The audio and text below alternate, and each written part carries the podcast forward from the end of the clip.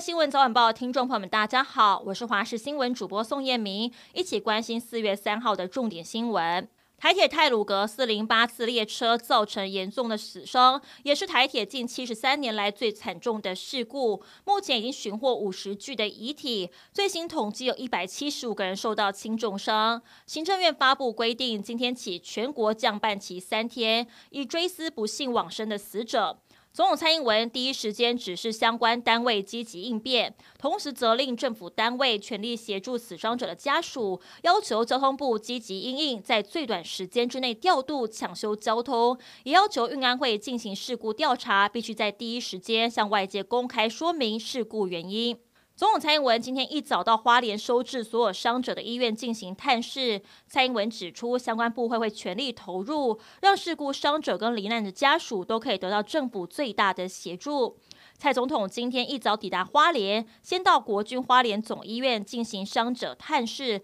随后再到其他的医院。而蔡总统探视完国军医院六名一般病房伤患之后，随即发表谈话。他表示，昨天事故发生之后，第一时间成立应变中心跟前进指挥所，各方努力之下，全力进行搜救。现在抢修还在进行当中。蔡英文说，这起令人痛心的事故造成重大伤亡。今天到花莲就是探视伤者跟慰问罹难者家属，要向罹难者家属表达哀悼之意，一定会持续的处理协助后事。目前各医院全力救治伤者，给伤者最好的照顾。台铁泰鲁格事件距离二零一八年普悠玛颁布十八个人死亡事故不到三年。逢甲大学运输科技与管理学系副教授李克聪点出台铁三大缺失，分别是台铁员工跟厂商没有风险管理 SOP 概念，再来是国家交通安全预算严重不足，最后他看不到台铁明确的改革方向。教授也建议，不只是台铁，